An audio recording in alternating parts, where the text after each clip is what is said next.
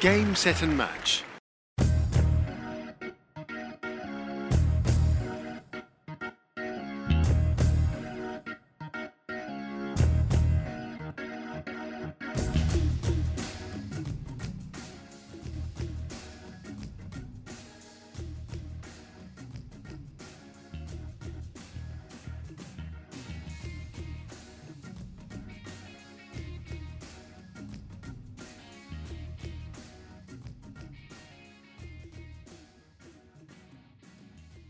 Amigos y señores, soy Saúl Gómez y bienvenidos una vez más a Tenis Leer, el mejor podcast de tenis en México actualmente. En este nuestro duodécimo capítulo de este proyecto que tanto creció en los últimos meses. Para esta ocasión tenemos de invitado a Jorge Williams, exjugador profesional mexicano y que actualmente se desempeña como docente y emprendedor dentro de la rama del deporte del alto rendimiento y quien con su bagaje y experiencia profesional nos va a introducir en el tema del Big Data en el tenis. Bienvenido Jorge, ¿cómo estás? Muy bien, Saúl, muchas gracias por la invitación. Contento de estar contigo. Perfecto, Jorge, muchas gracias a ti por tu disposición y tu, y tu tiempo aquí con nosotros. Pues obviamente el Big Data creo que es un tema muy, muy específico en cuanto al deporte, el rendimiento actualmente hoy, hoy en día. Y me gustaría conocer un poquito más. Obviamente todos conocemos que el Big Data a ciencia, a primera vista, son estadísticas en tiempo real uh, para que los jugadores estudien quizás tendencias, patrones, eh, conozcan sus métricas, tácticas, por ahí siempre a lo que es el uso del Big Data, pero creo que hay un contexto más a, a profundidad que podemos abordar el día de hoy, Jorge. Sí, todavía la, a la gente le cuesta un poco entender lo que está pasando con la inteligencia artificial, el Big Data. Por supuesto, los que hemos jugado tenis y algún deporte toda la vida, pues conocemos que siempre se ha llevado un registro de, de datos, ¿no? Datos de los partidos, datos de nuestro desempeño en los entrenamientos. La gran diferencia con Big Data, como dice el nombre, es que son datos muy grandes. Los, los volúmenes de datos no los podríamos procesar nosotros ni, ni siquiera manualmente. Entonces, ¿qué hace Big Data? Aprovecha el software que existe desde algo básico como Microsoft Excel y bueno, eh, aprovecha la recolección de, de muchísimos datos para detectar patrones. ¿Y en qué nos ayuda? Como cualquier tecnología, pues tenemos que verla como una extensión de nuestras habilidades. Por ahí la idea es que podamos tomar al final pues mejores decisiones sobre cómo entrenamos, sobre cómo preparamos los partidos y también cosas alrededor del tenis, ¿no? No, no hay que quedarnos con únicamente lo, lo que pasa en los partidos. También los tenistas como preparación, pues tenemos que enfocarnos en la alimentación, en, en, en la preparación física, entonces el Big Data nos va a ayudar con, con todo esto. Perfecto, Jorge. Cuéntanos un poquito tu experiencia dentro de esta, eh, ese particular tema. ¿Por qué te especializaste en esa parte del, de lo que es la inteligencia artificial, Big Data? Cuéntanos un poquito de tu experiencia, tu bagaje como, como parte de, digamos, académico o docente, incluso de alto rendimiento como exjugador. Hace un par de años eh, coincidió con la, con la final de Roland Garros entre Djokovic y Tsitsipas, que estaba yo eh, estudiando sobre nuevas tendencias en mercadotecnia y cómo pues nuevamente el Big Data y el Analytics y todo esto, pero ya muy enfocado también a las herramientas que usamos para recolectar e interpretar los datos, porque no solo se trata de, como te decía, de este volumen de datos, sino de cómo los vamos a procesar y, utilizar. Entonces, digamos que lo veo ya como una necesidad. En México todavía estamos en, en pañales en esta adopción tecnológica y de un enfoque de Big Data, inteligencia artificial, pero bueno, eh, se tiene primero como cualquier cosa que crear conciencia sobre, sobre qué está pasando. Ahorita sobre todo con el temor a la inteligencia artificial, eh, mucha gente le, le cuesta, como pasa con cualquier tecnología, adoptarlo. En mi caso, eh, se utiliza, por ejemplo, para cuestiones de publicidad. Como te decía, para tomar decisiones. Siempre los datos nos deben ayudar para tomar mejores decisiones. Entonces, eh, en la docencia y en el emprendimiento, a mí me ha servido precisamente para, para eso. Un ejemplo en mercadotecnia sería, pues, en qué canales invertirle más a, a publicidad, cuando contratas a alguien eh, de la misma forma, tener algoritmos, tener una serie de, de, patrones que me puedan decir algo sobre, sobre la persona. Y en el tenis me llama la atención porque, bueno, eh, realmente mi primera experiencia trabajando con alguien que, que midiera, eh, que es un tema que quiero tocar más adelante, que no tenemos esa, esa cultura en México de, de, trabajar con base en planes de trabajo, en datos y objetivos.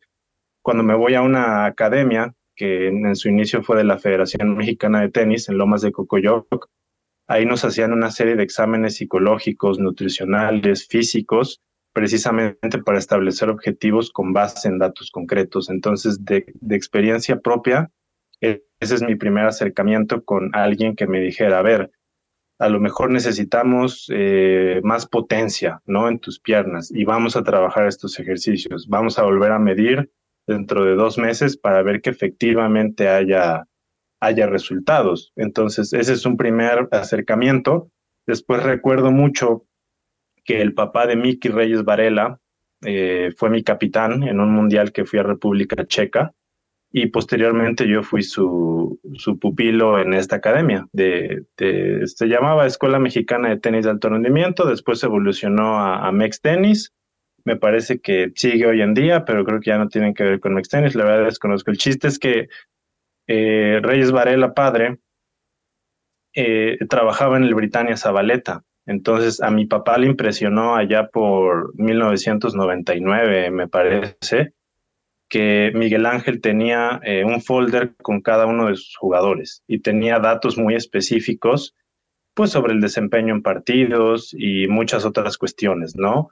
Entonces, desde ahí me llamó la atención como ese trabajo orientado a, resultados, siguiendo números y bueno, ahora con las tecnologías actuales hay que, hay que aprovechar eso y empezar a, utilizarlo, ¿no? Porque si no, como cualquier herramienta, si no la utilizamos, pues no podemos tener los beneficios. Ok, Jorge, perfecto, muchas gracias por entrarnos en lo que es el, el contexto y, y, parte de tu bagaje como, como representante de, esta, de ese tema. También obviamente está, eh, creo que aparte de lo que es el tenis, la revolución en los deportes está ascendiendo, hay un, creo que un auge en cuanto a inteligencia artificial. Ve, eh, veíamos también lo que era la película Moneyball, no, no sé si la, la, recuerdes, con Brad Pitt, que es el caso de los Atléticos de Oakland, con Billy Bean como gerente del equipo, que hacía contrataciones en base a las estadísticas más se podrían adaptar al estilo de juego del equipo, que no era por, no era por, ¿cómo decirte? No era por ciertas temáticas, sino simplemente se adaptaban a decir, este jugador nos encaja perfectamente porque hace tipo de tendencias en cuanto a batazos, picheos. Creo que es un poquito también ese tema que, que habría que, que tocar. Es un excelente ejemplo porque Moneyball sale eh, unos ocho años después de que Michael Lewis, un gran periodista estadounidense, escribe sobre sobre esta revolución analítica, pero aplicada al béisbol, que eh, por naturaleza el famoso rey de los deportes siempre ha estado obsesionado con datos y métricas, ¿no? Sí. Entonces, eh, pues Moneyball nos habla un poco de esto, de, de cómo, eh, digamos, los, los cerebritos académicos empiezan a involucrarse eh, con los gerentes generales de los equipos y nos deja lecciones muy importantes como el de los scouts, ¿no? En el béisbol, pues los scouts eran los reyes en cuanto al reclutamiento de jugadores precisamente por su habilidad, ¿no? Para detectar talentos. Sin embargo, ¿qué nos dicen los mismos datos? Que su tasa de éxito era de únicamente el 20%. Entonces, no se recomienda, por ejemplo, quitar a los scouts, que el equivalente sería pues lo que hacemos en, en tenis, ¿no? Con base en ranking, a lo mejor seleccionar a, a, dos o tres individuos para que asistan a cierta gira. Entonces aquí la pregunta sería, pues, ¿cómo, cómo obtener datos? ¿Cómo medir eso? Entonces, Moneyball eh, pues ya tiene 20 años realmente que, un poquito más, que, que inició esta revolución, pero se vuelve famoso con la, con la película, ¿no? Entonces, ahí, como te comentaba, vemos primero, pues, eh, la rigidez de la gente que, que no trabaja con estas tecnologías, digamos que utilizan un método más empírico. Y de repente, eh, pues como te decía, el Big Data nos permite extender nuestras habilidades. Y realmente Michael Lewis lo que, lo que plantea después de Moneyball es explicar el por qué. Entonces viene y escribe otro libro con base en el trabajo que hizo el premio Nobel de, Economía, el psicólogo Daniel Kahneman. Y es un libro dedicado al entendimiento de los sesgos cognitivos. Y básicamente esto significa eh, pues las limitaciones que tiene nuestra, nuestra mente en cuanto al mismo procesamiento de, datos. Un ejemplo muy concreto, eh, todos conocemos que la fortaleza de Djokovic pues es su devolución y su revés. Esa es la percepción basada en, nuestros sesgos y en, las limitaciones de nuestra propia mente. Y cuando ves los datos y ves cómo gana Australia gracias a su derecha, como que de repente algo no cuadra, ¿no? Entonces nos cuesta mucho aceptar que, que hay tecnologías, que hay nuevos métodos que nos pueden ayudar a, ver más allá de lo, de lo obvio, ¿no? Pero siempre lo que me llama la atención es como ese rechazo inicial. Hace un par de días igual un amigo no me, no me entendía en esto aplicado al, al soccer. Hay un ranking de, de clubs y sin desviarme mucho el Manchester City está en primer lugar. Y me decía, bueno, ¿con base en qué?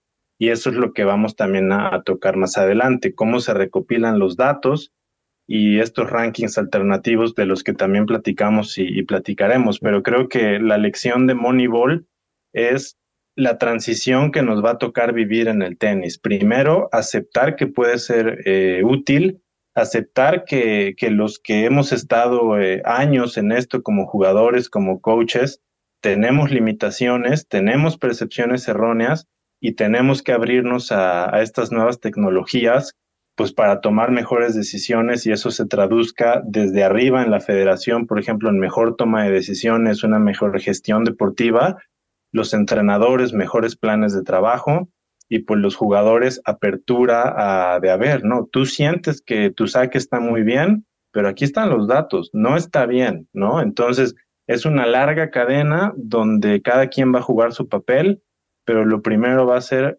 el aceptar que esto nos puede ayudar.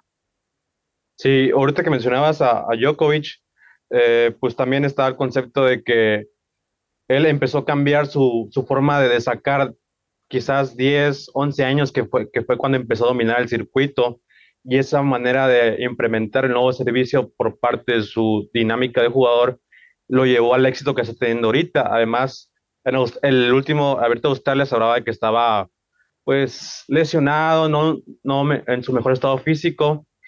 Y, quizás un jugador súper táctico como el serbio eh, se dio cuenta que tenía que acabar los puntos más rápido para que los jugadores no se dieran cuenta de la ventaja que estaban físicamente ante él. Y de ahí se convirtió quizás un poco más, ahora el doble más táctico el, el, serbio, utilizando métricas, estadísticas de tipo real para poder darse cuenta de que ahí es, la forma que tengo que ganar, porque si lo hago de la manera en que normalmente lo hago, voy a llevar al, al, fracaso en Australia. Y se, y se vio de esa manera el serbio, que además ha sido punta de lanza en cuanto a, a la implementación de esa materia, obviamente con un equipo detrás de él, desde psicólogos, nutriólogos, dos entrenadores, fisioterapeutas y ahora pues quizás el, el, el representante de la, de la Big Data, inteligencia artificial, Jorge. Sí, Djokovic de hecho es uno de los primeros que, que utiliza Big Data junto con Roger Federer, al menos eh, diferenciar un poco nuevamente Big Data de la estadística tradicional, que sí tienen relación, ¿no? No, obviamente no fueron los primeros jugadores en desarrollar tácticas con base en datos y recopilación de datos, pero los que utilizan ya la tecnología como tal o las tecnologías derivadas de Big Data son Djokovic y, Federer. Djokovic contrató a, Craig O'Shaughnessy, un australiano, líder en la investigación del, Big Data. Federer desconozco a la, persona con la que trabajó, pero yo creo que es muy notorio el dominio que empieza a tener sobre, sobre Nadal a raíz del 2017, excepto ese partido en Roland Garros, que por cierto eh, hizo mucho viento y, siempre el viento va a, jugar en contra de quien es más agresivo, es algo creo que los tenistas podemos estar de acuerdo. Podemos ver no solo eh, la cadena de victorias, sino el dominio en esas victorias. Me parece, por ejemplo, si uno repasa los highlights de ese partido de Indian Wells de 2017 entre Federer y Nadal, los invito a buscarlo en YouTube. Son, fue un partido tan rápido que los highlights en total, perdón, todo el partido dura 13 minutos. Es impresionante. Hay, una, hay un enlace en YouTube eh, sin comerciales, sin, sin pérdida de tiempo entre puntos. En 13 minutos fue cuando Roger eh, ganó a Nadal en 2017 y lo que me llamó la atención fue que no ves un solo slice de revés de Federer. ¿Qué pasó en su caso cuando, cuando él empezó a, a utilizar Big Data? Cosas muy sencillas como que le dijeron, Roger, una vez que tú pegas tu slice sobre la carrera, la probabilidad de que tú ganes el punto está por debajo del 50%. Cuando tú ganas el primer punto con tu servicio, eh, tienes probabilidad de 95% más de ganar el juego. ¿Qué otra cosa? Vemos un cambio eh, que Roger en esa final de Australia 2007, un poquito antes de ese partido de Indian Wells que mencionaba, eh, tiene un incremento del 350% de, de winners de revés. También es un partidazo que creo que todos podemos disfrutar y volver a ver, pero ya bajo esta óptica de qué hizo distinto Roger. Entonces, parece sencillo, obviamente no lo es, pero Roger empieza a, pegar su revés, no solo a, evitar el slice, sino a pegar antes, cuando la pelota va subiendo.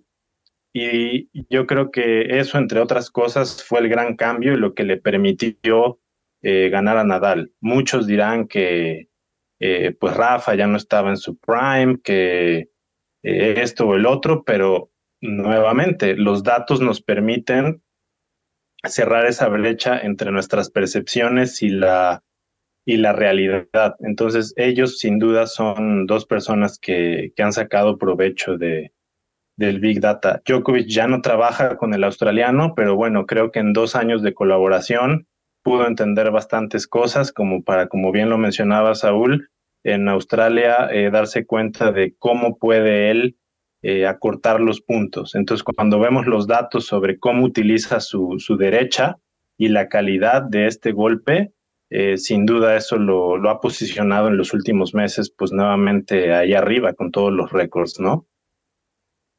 Sí, la verdad que el serbio ha, ha dominado el circuito por, por la última década, más de la década.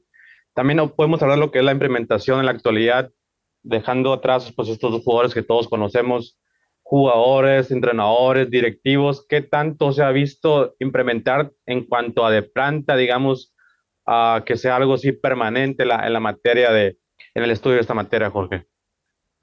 Pues yo creo que siempre me gusta recurrir a ejemplos porque es donde podemos ver qué se está haciendo. Y cuando te das cuenta que la misma ITF es la que tiene que ser reactiva ante la aparición de los sistemas ELO y, de, y del UTR, eh, que es lo que está eh, muy vanguardista hoy en día, eh, te das cuenta que, que había un estancamiento, ¿no?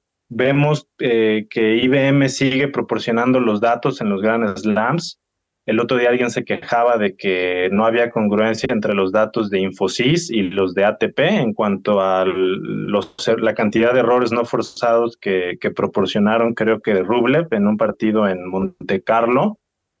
Entonces creo que si vemos al máximo órgano del tenis eh, que no está a la vanguardia, pues muchas veces las revoluciones vienen desde abajo o desde la periferia, ¿no? Entonces, ¿qué pasa? Surge la, la UTR, eh, los sistemas ELO son muy antiguos, se utilizaban en, ajedrez, se están empezando a aplicar a fútbol americano, incluso a las elecciones políticas.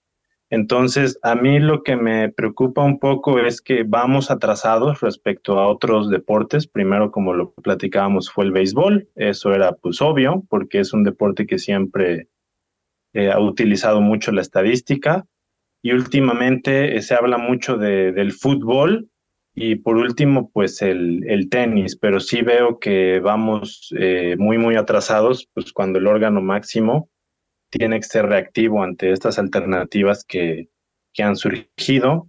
En México, pues, que era la idea platicar un poco, como te decía, en mi experiencia personal, que podría estar un poco sesgada, es que no, no se trabaja, no existe esta cultura de trabajar con base en planes, con base en métricas. Yo me pidieron un plan aquí en, en mi club, eh, que es mi casa, el Britannia Jalapa, un plan de trabajo y cuatro años después no, no se sigue, o sea, se trabaja con metas vagas, no existe transparencia, eh, los jugadores no tienen eh, pues esas metas personales, ni en nutrición, ni en tenis, ni en nada más, ¿no? Entonces, creo que la cultura siempre juega un papel muy importante para la adopción de las tecnologías. Entonces, si, si no tenemos esa mentalidad de trabajar orientado a resultados, eh, pues mucho menos vamos a, adoptar estas nuevas tecnologías. Entonces, pues en conclusión, sí veo como todavía un retraso importante eh, del tenis respecto a otros deportes. Pero México, ¿por qué estamos atrasados? No hay, digamos, hay una apertura a formar parte de esta generación que debe ser ya matemática, analítica, eh, ¿por qué no hay esa disposición por parte quizás de directivos, entrenadores? Fíjate que mucho se ha hablado en los últimos años de, los problemas alrededor de la federación.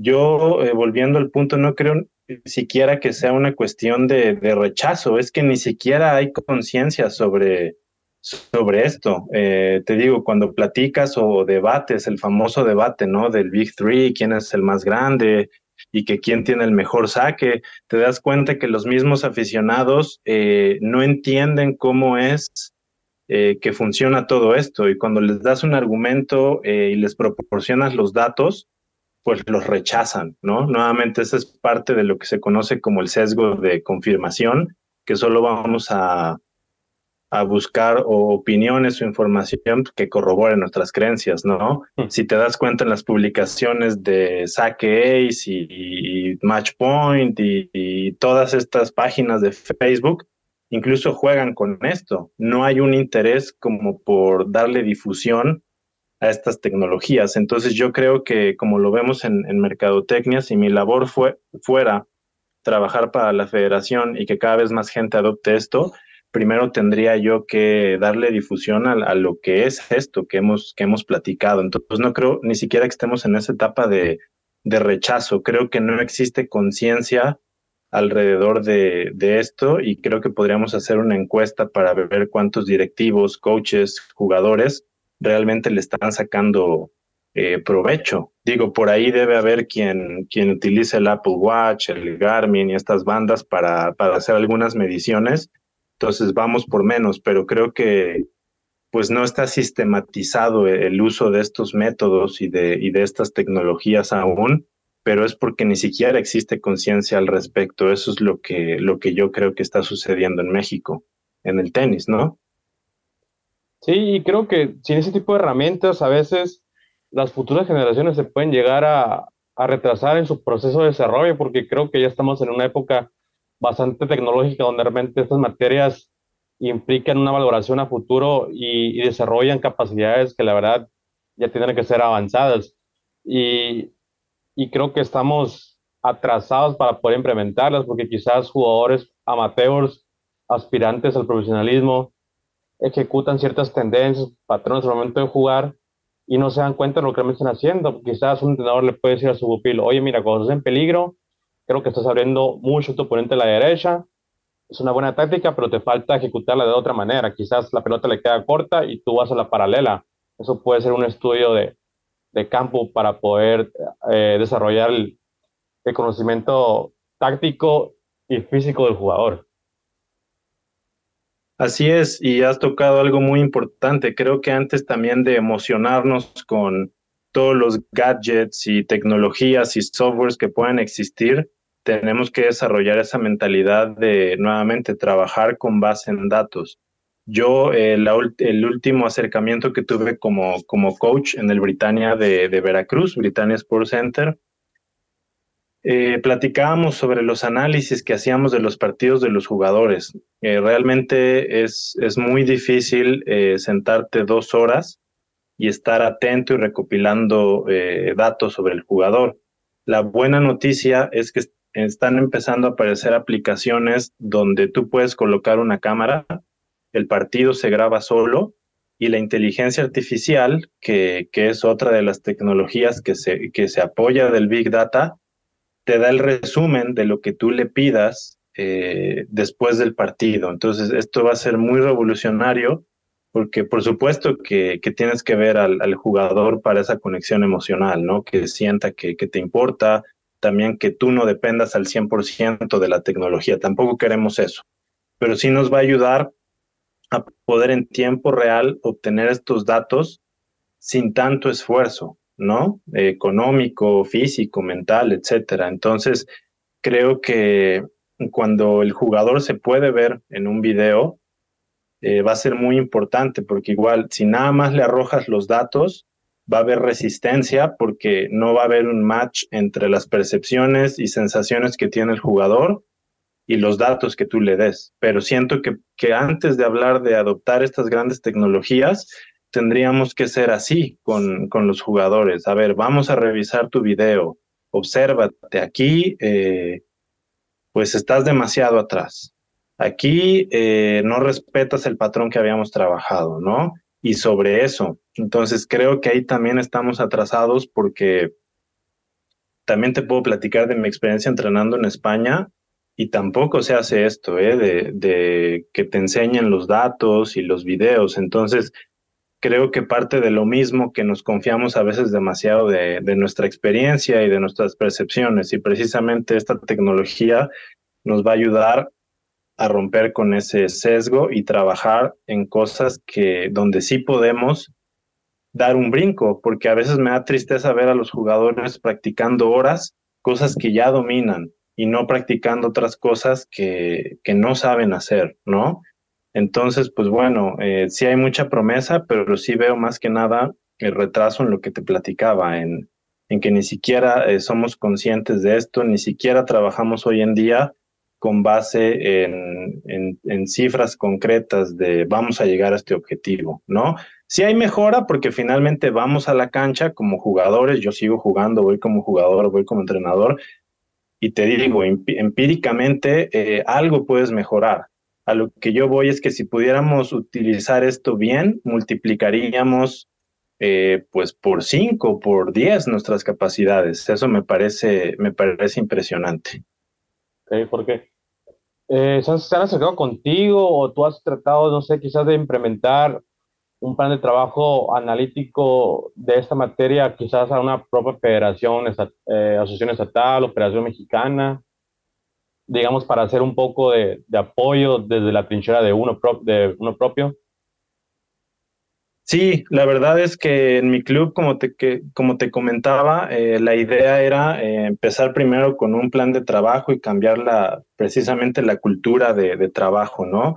Desafortunadamente, eh, la política, como, como siempre, se, se, adueñó de algunas cuestiones y decidí dar un paso al, al, costado. Y que con la Asociación de Veracruz, el problema fue que cuando empezamos a hablar de diseñar un proyecto, eh, para mí, como, como es mi formación en, en gestión de proyectos, eh, lo primero que te dicen es, vamos a reunirnos con los stakeholders. ¿Qué son los stakeholders? Para quien no conozca la palabra, pues las partes involucradas o interesadas en un proyecto. En este caso yo le decía al presidente, vamos a platicar con padres de familia, con proveedores, con patrocinadores, eh, con amateurs, con profesionales. Vamos a sumarnos todo, todos para ver qué ideas, qué percepciones, qué problemas, qué ideas, etcétera, tiene cada parte, ¿no? Entonces, cuando desde ahí viene un rechazo y se quiere hacer un proyecto con base en, la, en las ideas de dos o tres personas, no va a funcionar, ¿no? Entonces, el otro día yo, yo publicaba en mi Facebook que lamentablemente cuando hay un problema, por ejemplo, en el fútbol, ¿de quién es la culpa? Hoy en día, no, pues es que los jugadores son malísimos, pero en tenis lo que yo veo, al menos de mis conocidos, es no, la culpa no es de los jugadores, es de la federación. Entonces, yo quisiera invitar a, quien nos, a quienes nos escuchen a que lo veamos más amplio. Al final somos un sistema, el tenis, un sistema nuevamente. Están los entrenadores, los padres de familia, los jugadores amateurs, los jugadores profesionales, los jugadores infantiles, juveniles, todos tenemos diferentes necesidades y todos tenemos nuestras virtudes donde podemos contribuir. Entonces, para cualquier proyecto, en este caso, si queremos eh, conocer más sobre, sobre esto, tenemos que invitar a todas las partes eh, que van a hacer que esto se adopte. Si únicamente se intenta eh, obligar, digamos, desde la federación a trabajar de cierta forma, difícilmente va, va a funcionar.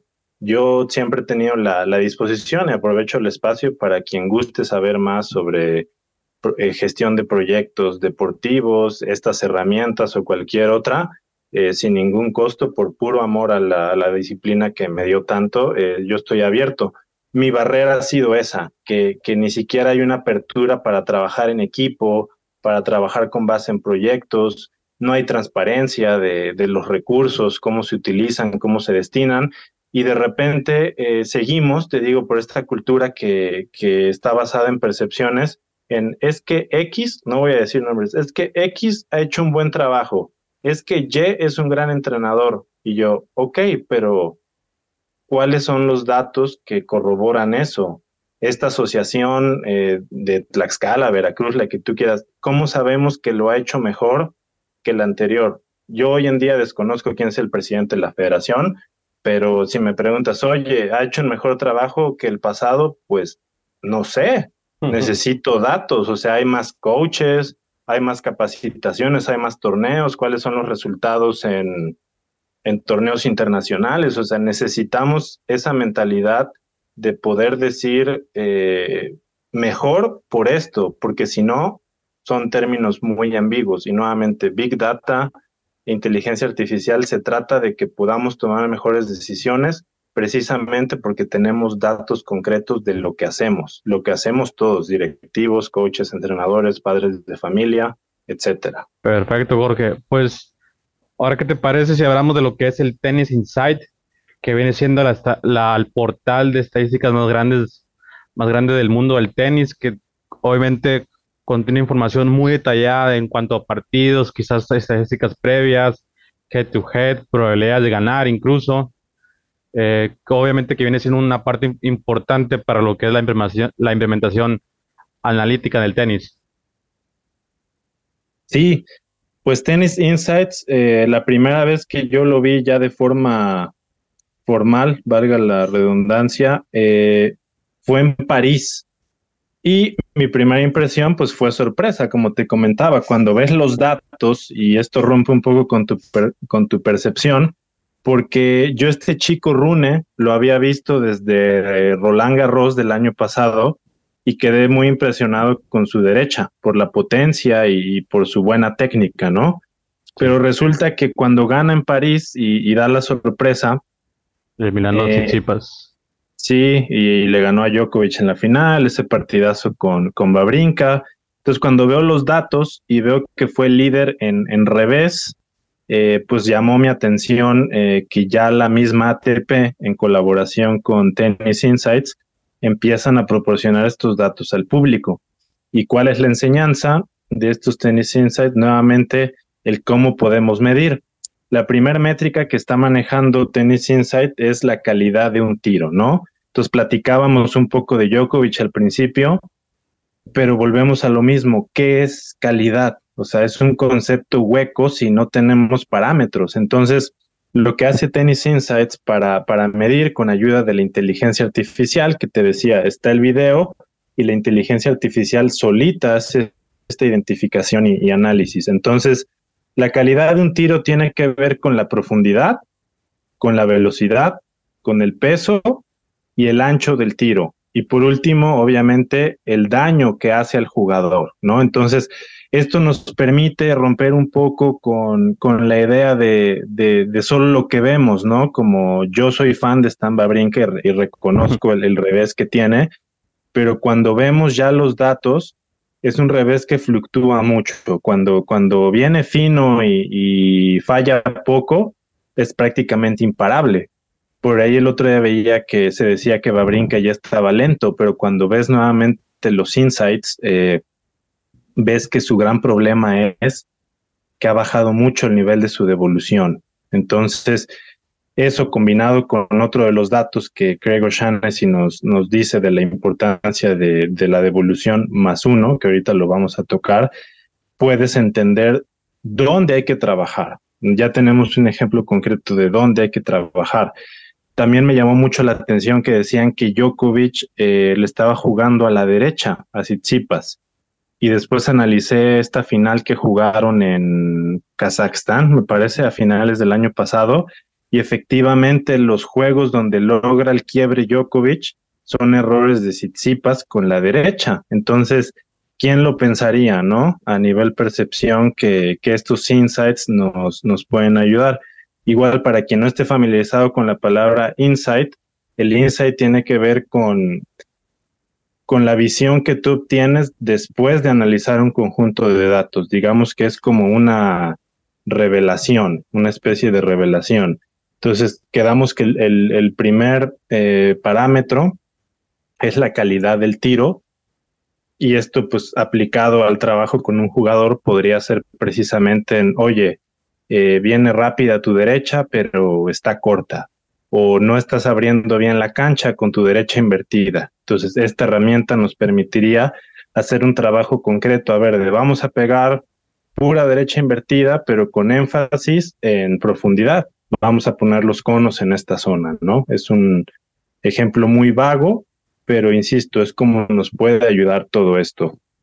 Después, vemos que hay una correlación importante entre puntos ganados y tomar la iniciativa, ¿no? Entonces, eh, la estadística en ataque mide la, el porcentaje de puntos que ganas una vez que has tomado la, iniciativa, ¿no? Que se llama in attack. Aquí igual eh, habría que prestar atención muchas veces al tiro antes del winner. ¿Qué vemos normalmente? Nos quedamos con el tiro ganador, deslumbrados, wow, tirazo, ¿no? Pero muchas veces, no siempre, muchas veces es el tiro que precede al ganador el que realmente te pone en situación de ejecutar el ganador, en primer lugar. Por ejemplo, el mismo Big Data nos dice que, que Nadal es especialmente bueno en arcilla con, su con el tercer tiro del punto. ¿Qué significa? Que una vez que saca, y si tú no tienes una buena devolución, prácticamente estás perdido, porque él con su, con su segundo tiro hace un daño eh, terrible que aunque te puedas mantener en el punto, tu probabilidad de ganarlo es muy baja, ¿no? Entonces, eh, repito, in attack habla del porcentaje de puntos que tú ganas una vez que tomas la iniciativa.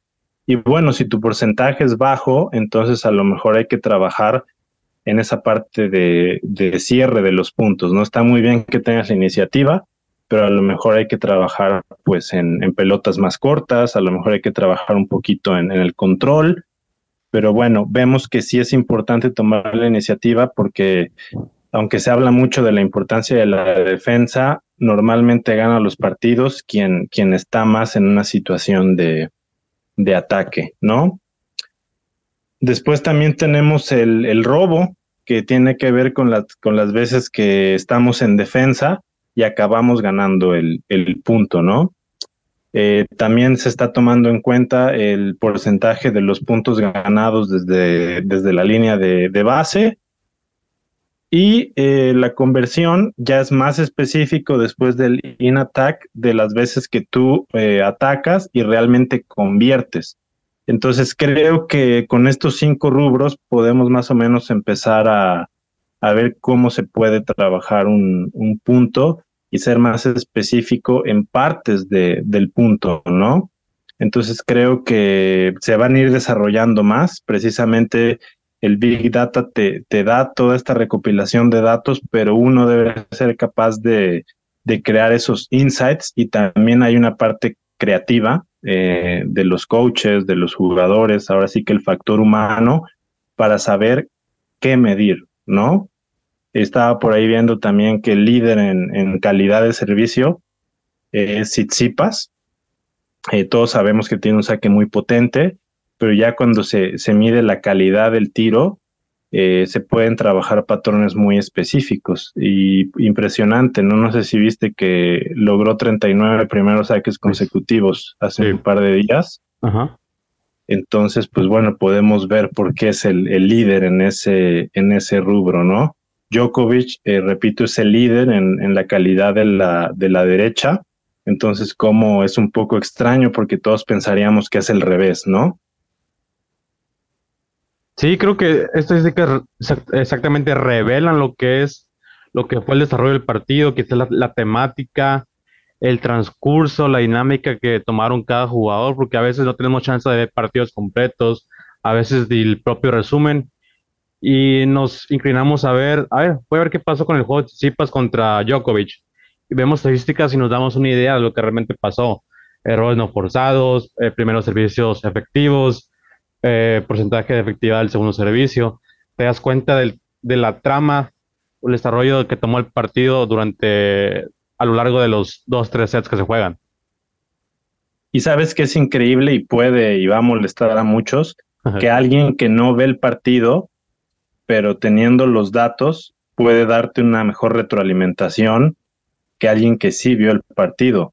Y tampoco necesitas ser un experto en tenis. Si, si comprendes bien estos datos, entonces no hay que verlo como, como algo malo, hay que verlo como nuevamente la oportunidad de, ok, veo el partido, pero aparte hago caso a, los datos, ¿no? Para podernos enfocar a lo mejor en pasajes específicos del partido y saber realmente dónde estuvo el, el cambio o qué fue lo que pasó. A veces es una combinación de las dos cosas, ¿no? El otro jugador eh, incrementó la calidad de sus tiros y el otro eh, no, puede ser por debido al otro o puede ser independiente, ¿no? De que realmente simplemente no aguantaste el, ritmo, ¿no? Entonces creo que esa es la, la, idea, poder lograr un trabajo mucho más concreto. Perfecto, Jorge. Y continuando con el tema estadístico, también tenemos lo que es los rankings alternos. Ahorita uno de los más famosos o dominantes puede ser el UTR o castellanizado el UTR famoso, que ahora los torneos de bolsa a nivel nacional, pues ya toman en cuenta lo que son el famoso ranking este global, donde te añaden puntos eh, o subes o bajas dependiendo quizás al oponente que te enfrentas. Y, veo actualmente ahora el ranking UTR y ahorita el líder es Djokovic con 16.35, el segundo es Medvedev con 16.32, Alcaraz el tercero con 16.27, sigue en el cuarto lugar y recalcando lo que es eh, Nick Kyrgios, que es el quinto, y que uno, uno pudiera ver que en el ranking ATP ahorita Kyrgios ha de ser el lugar 35, 20, 25, 30 por allá en el australiano y, y que es curioso cómo aquí se, se ubica en el quinto puesto. ¿Cómo se maneja ese tipo de rankings, eh, Jorge? Sí, aquí a la inversa, ¿no? Vemos el mal momento que está viviendo Casper Ruth y sin ponerme técnico en cuestiones de estadísticas, eh, cuando los torneos son de eliminación directa, digamos que tu, tu, muestra, como se dice en estadística, es más pequeña y también otra cosa que nos cuesta aceptar es, primero, eh, eh, que todo es una cuestión probabilística. No significa que si un jugador tiene 70% de chance de ganar el partido, lo vaya a ganar a fuerza, ¿no? igual aquí eh, vemos que cuando son torneos eh, de eliminación directa, insisto, la famosa suerte de que se te abre el draw, ¿no? Esto yo desde pequeño recuerdo, se le abrió el draw. Entonces, en los rankings alternos lo que hacen es, pues, bajar este margen de error, por así decirlo, y nos dan como que una pauta más real de lo que está sucediendo. Obviamente aquí el problema es que sabemos lo celoso que es el tenis y en el caso de Kyrgios, si regresa ahora a una cancha, pues a lo mejor no esté en, ese, en ese nivel. Pero ¿qué nos dice el UTR? Que le da un peso específico a los últimos 30 partidos, eh, toma en cuenta la cantidad de juegos que haces. Digamos que si pierdes eh, contra un top 10, pero en tres sets y con un diferencial de juegos neutral, te puede incluso subir tu rating, ¿no? Entonces digamos que el rating eh, podría reemplazar, recuerdo hace, hace años el debate ahí con, con compañeros de los torneos nacionales, que qué tan fiable era, era el ranking Y pues obviamente es representativo, no es una medida perfecta, pero creo que los sistemas ELO y el UTR y el que va a diseñar eventualmente la ITF nos permiten eh, pues saber quién está en un mejor momento. Y a lo mejor la ventaja para los amateurs es que con el auge de las aplicaciones, geolocalización y todo esto, es que puedas encontrar en tu zona a alguien de tu, de tu nivel, porque definitivamente nadie quiere jugar con alguien a quien le vayas a ganar 6-0, 6-0 y tampoco quieres jugar con alguien que te vaya a dar una paliza, ¿verdad? Entonces creo que el UTR también puede ayudar, por ejemplo, para que te recluten en college, es una, es una buena herramienta. Eh, la federación, por ejemplo, lo podría utilizar para determinar pues quién va a determinadas giras. Eh, creo que es un, es un sistema un poquito más justo, por decirlo así, mide un poco mejor el, desempeño, porque la estadística te lo dice, si quieres resultados más precisos, necesitas muestras más grandes. ¿Qué significa esto?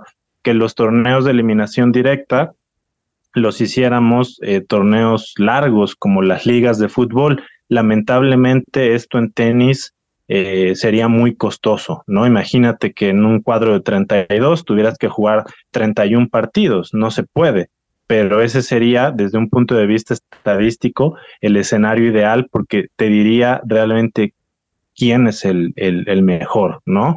Entonces creo que, que estos eh, ratings alternos nos permiten, pues eso, conocer la, la eh, eh, en tiempo real, llamémosle, el desempeño de, de, un jugador, sin dejar de tomar en cuenta, pues el caso de Kyrgios. Si dejas de competir meses como Nadal, Kyrgios, pues el rating pierde un poquito su valor. Pero pues el mismo ranking sería lo mismo, ¿no? Porque pues, no estás en, en, ese nivel.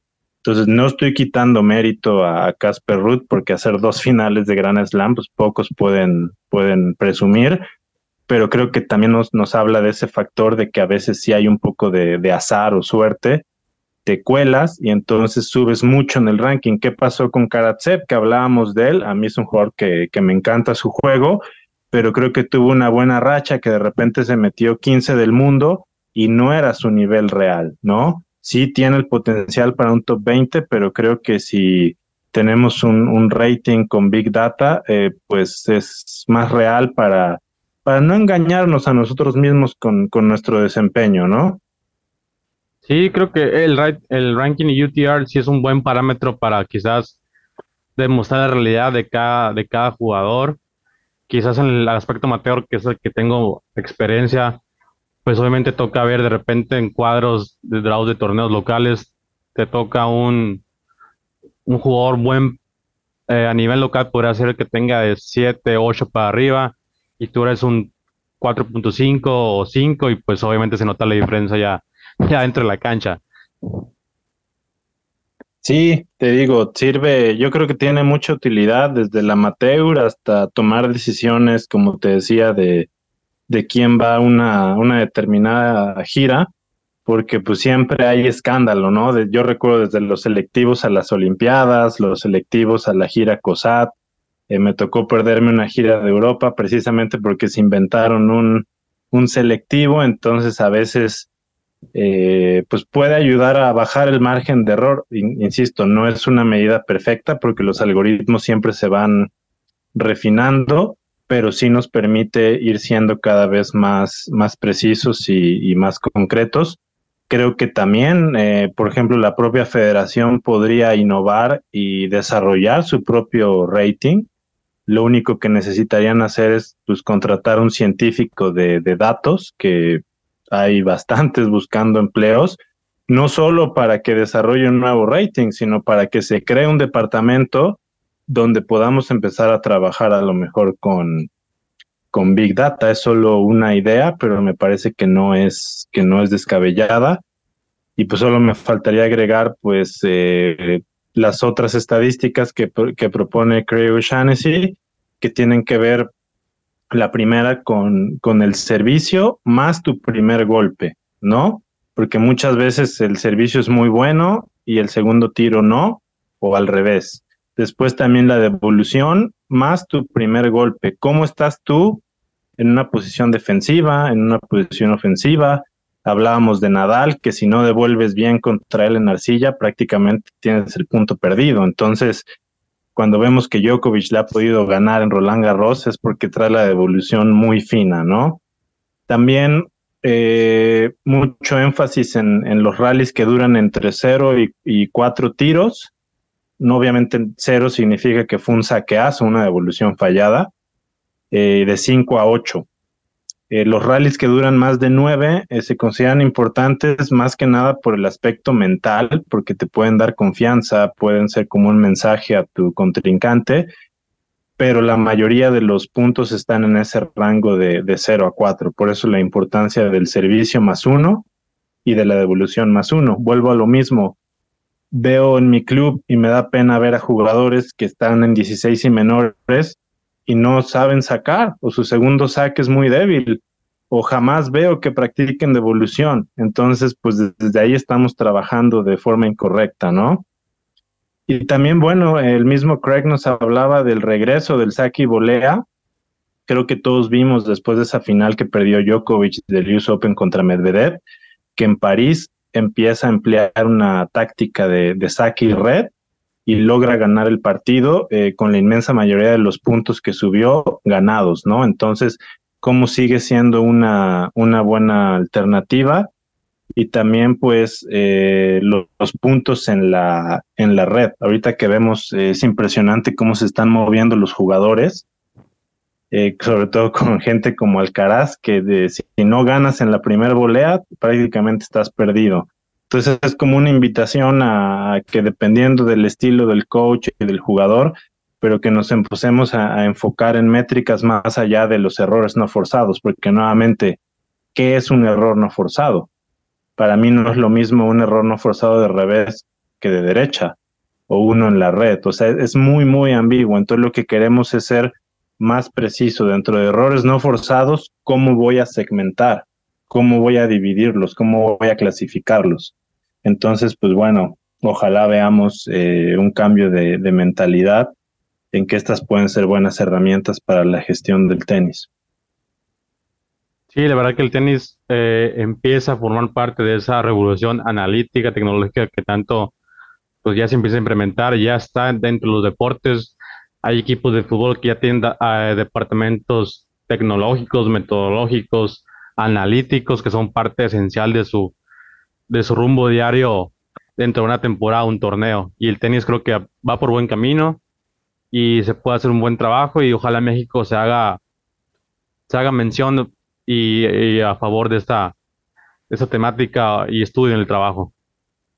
Sí, y pues nuevamente invitarlos a quien guste un acercamiento más con, con el tema, estoy a, sus órdenes.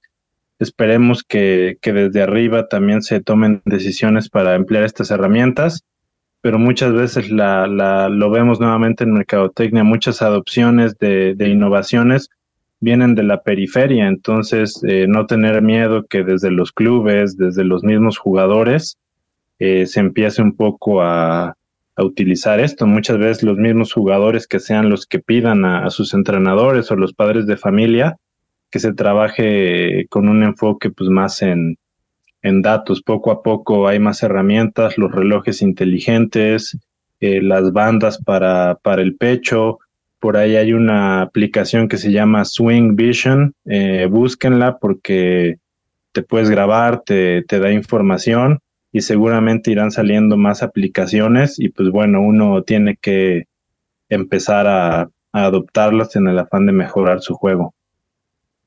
Perfecto, Jorge, muchas gracias por tu aporte. La verdad te agradezco mucho tu tiempo, disposición y, y que la verdad nos abre los ojos en cuanto a, a esta materia que la verdad es importante abordar en, en el mundo del tenis. No, hombre, al contrario, muchas, muchas gracias y felicidades igual por esta iniciativa del Tennis Letter. El podcast es una herramienta muy importante para dar difusión a este tipo de, de temas y pues espero que en alguna ocasión podamos hablar de, de otro tema. Así será, Jorge. Muchas gracias, la verdad te lo agradezco sinceramente y de esta forma terminamos este nuevo capítulo. También agradecer a nuestros seguidores por su tiempo y que nos escuchen en las plataformas de su preferencia. Y recordarles que pueden seguirnos en, en, su, en nuestras respectivas redes sociales como Facebook, Twitter e Instagram bajo el mismo nombre de Tennis Leer. Así que gracias por su tiempo. Nos escuchamos pronto con un nuevo invitado aquí en Tennis Leer, el mejor podcast de tenis de México hoy en día. Muchas gracias.